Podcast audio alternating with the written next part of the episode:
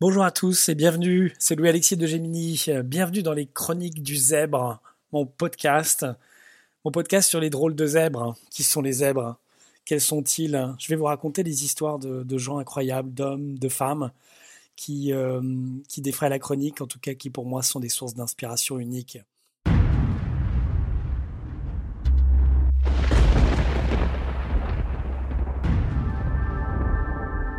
Petit clin d'œil au zèbre, l'animal, hein, qui est un animal qui vit donc en Afrique centrale et en Afrique australe.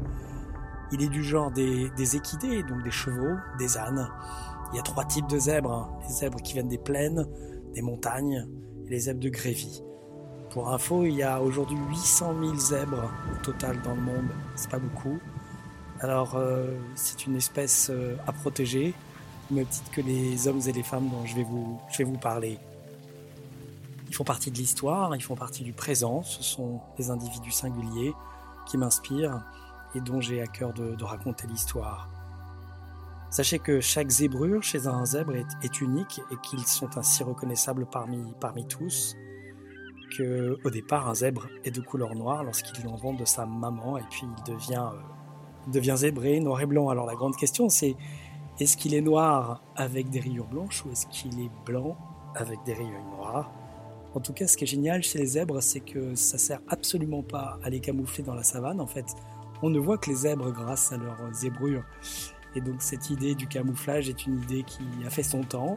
En revanche, euh, ces zébrures créent un effet stromboscopique qui permet aux animaux de se fondre dans la troupe hein, de, tous les zèbres et parfois d'échapper aux lions et aux guépards hein, qui, comme ça, ne savent plus à quel zèbre se vouer. Voilà, je terminerai cette introduction en vous disant que moi-même je suis un zèbre et que donc euh, eh bien les chroniques du zèbre, hein, c'est la chronique de mes aventures euh, depuis une trentaine d'années, de mes rencontres, de mes voyages, de gens incroyables que je vais vous faire euh, découvrir. Dernier petit privilège de celui qui produit son propre podcast, ben, je vais pouvoir illustrer mes histoires avec ma musique. Des morceaux que je compose avec, avec passion, avec amour, la nuit, le week-end. Cette musique, elle sera parfois illustrée par mes invités. En tout cas, elle sera toujours là pour, euh, pour vous accompagner. J'espère vous faire rêver. Bon podcast et bienvenue dans les Chroniques du Zèbre.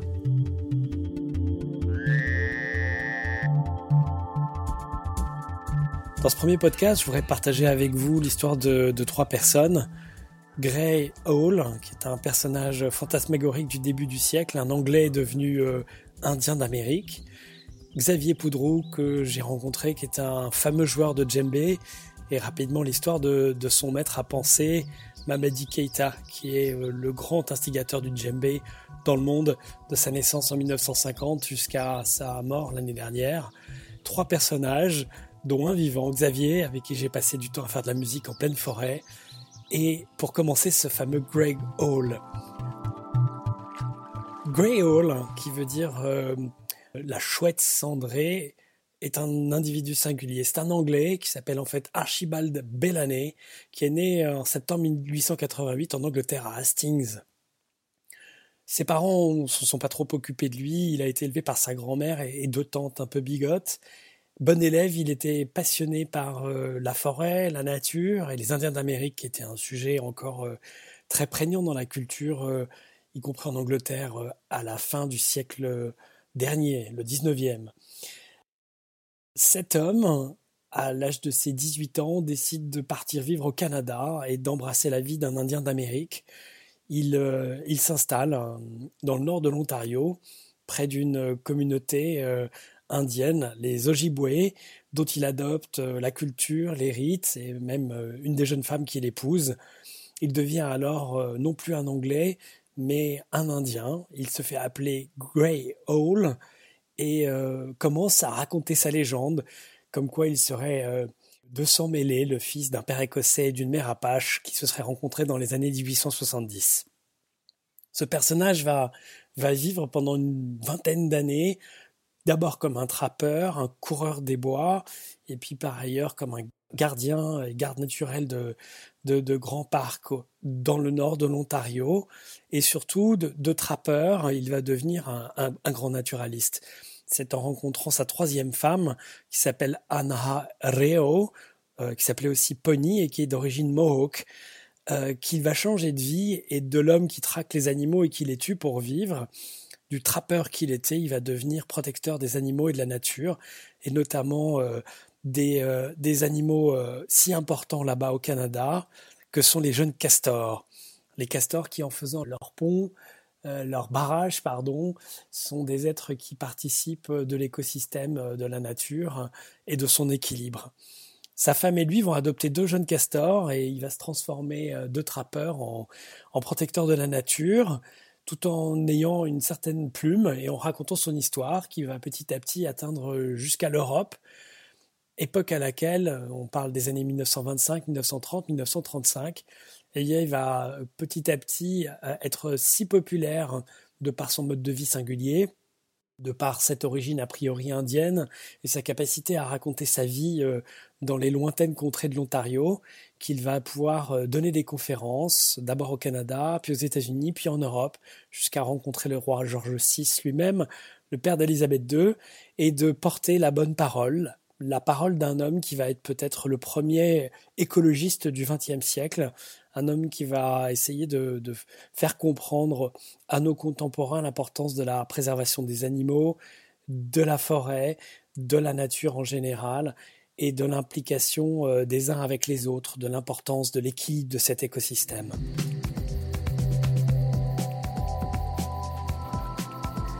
Voilà, j'ai écrit il y a quelques, quelques semaines et composé un morceau qui s'appelle La berceuse du petit garçon, et en hommage à Grey Hall, à ce personnage fantasmagorique, un peu, si ce n'est très singulier, de par ses origines anglaises, mais aussi sa vie euh, d'Indien d'Amérique, bah, il a, je pense, rempli, réalisé le rêve que beaucoup d'enfants ont peut-être eu, moi-même y compris enfant. Je suis euh, assez fasciné par les Indiens d'Amérique depuis quelques années je vous en reparlerai, j'ai composé un autre morceau et, pas une toile en hommage à Black Elk, un très grand, un très grand chef indien, surtout un grand chaman.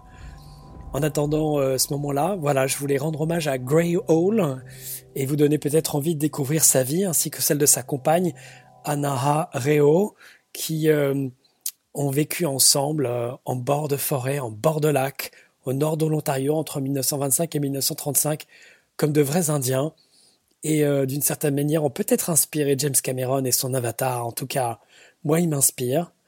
Voilà, ce morceau est, dédié à Grey Hall et à, Xavier Poudrou, un, remarquable Français qui joue remarquablement bien du djembé et avec qui euh, j'ai fait une session d'enregistrement en pleine forêt près de chez moi, euh, qui sera intégré dans, dans, ce morceau. Voilà, ce morceau qui est, qui est pour vous et qui j'espère va vous faire rêver à coup de djembé et aussi de mes synthés bonne musique et bienvenue sur mon podcast.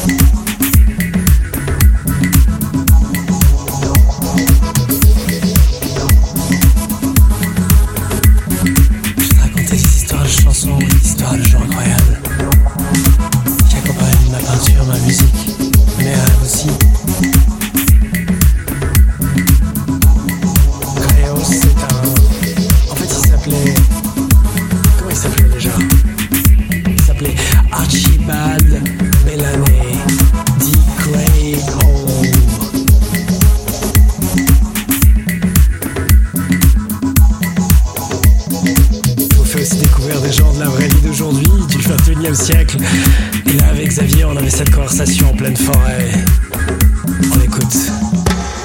Je suis une réponse. Quelque chose d'assez euh, lancinant.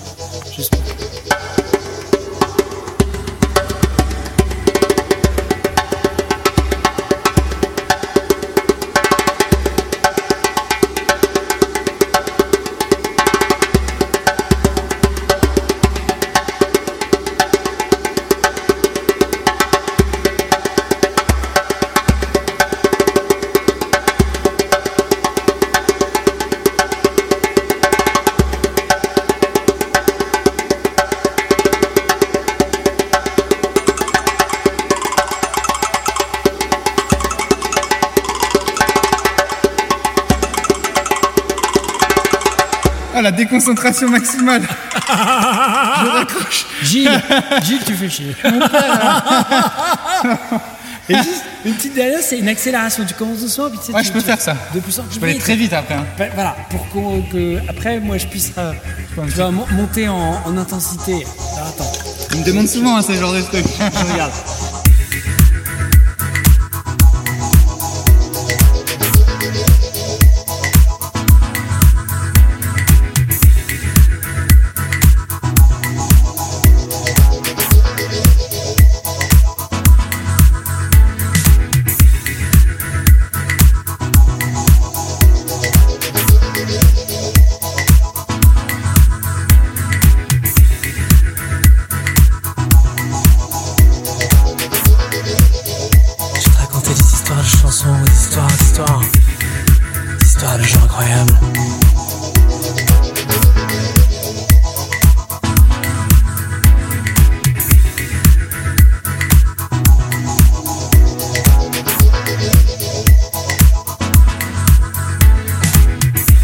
C'est un. En fait, il s'appelait. Comment il s'appelait déjà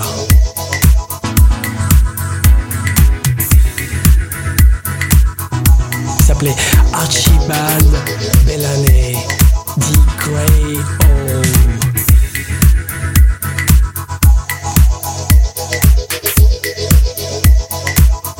Je vous fais aussi découvrir des gens de la vraie vie d'aujourd'hui, du 21 e siècle.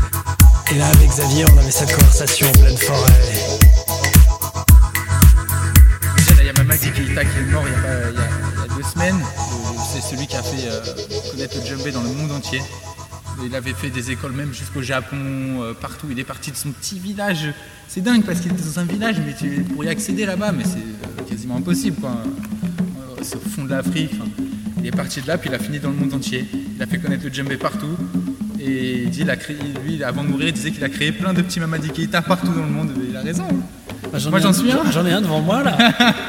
et, et alors, tu- comment, comment tu définirais son style? Tu peux euh, jouer un peu dans l'esprit de Mamadou très- bah, tout ce que je fais, c'est dans les- leur esprit. C'est dans les, les- c'est tout ce que je fais, c'est inspiré d'eux quasiment. Mais euh, alors, mais ils sont tellement forts que. Alors, sur la, sur la structure que je viens de donner, tu essayes de t'inspirer de lui mais Bien tu- sûr, mais es tout, toi. tout ce que je fais, c'est des rythmes africains. Tout ce que je fais, euh, bah, tout ce que je fais quand je fais ça.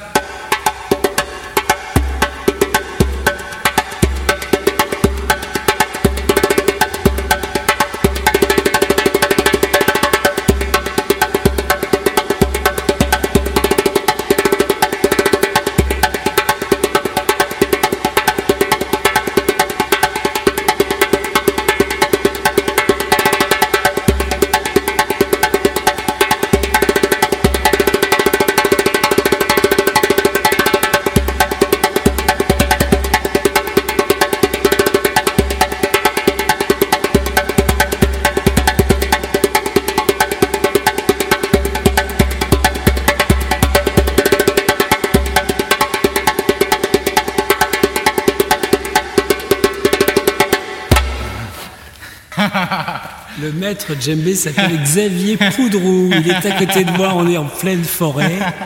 Et ça va devenir un morceau incroyable.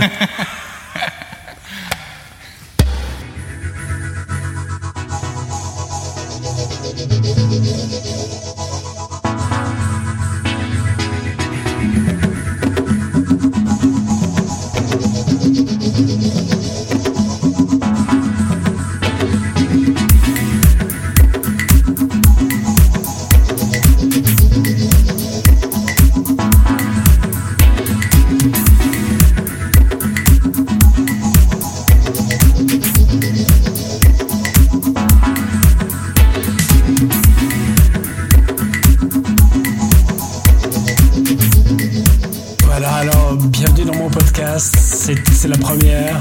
Je vous ai présenté Hall, cet anglais excentrique qui est devenu un indien d'Amérique et qui est devenu le plus premier grand naturaliste du XXe siècle. Je vous invite à lire euh, ces trois bouquins si vous en avez envie d'avoir le cœur net. Quelqu'un qui a défendu la nature, les animaux, les castors, la forêt canadienne. Et puis Xavier Poudrou, j'ai rencontré en pleine forêt à Hawaï, Malmaison, et qui est un joueur de djembé invétéré. Et tout ça, ça fait des belles histoires.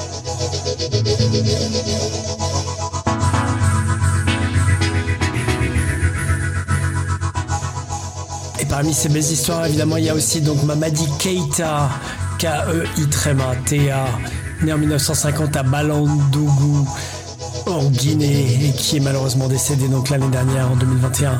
Le grand maître du djembé, plusieurs albums sur toutes les plateformes de streaming et aussi une collection de DVD incroyable pour apprendre à jouer du djembé. Ça s'appelle Les rythmes du manding, volume 1, 2, 3 et les rythmes traditionnels du mandingue. Pour les débutants, les intermédiaires et les avancés, vous verrez si vous voulez vous mettre au djembé.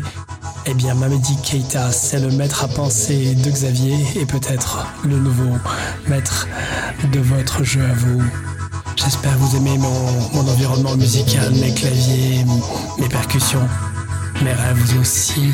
L'idée, c'est de les partager avec vous. Vous les retrouverez sans doute si vous en avez envie sur mes albums. Mon nom est Louis Alexis. Mon nom d'artiste est Love from LA sur toutes les plateformes de streaming et ailleurs. À bientôt.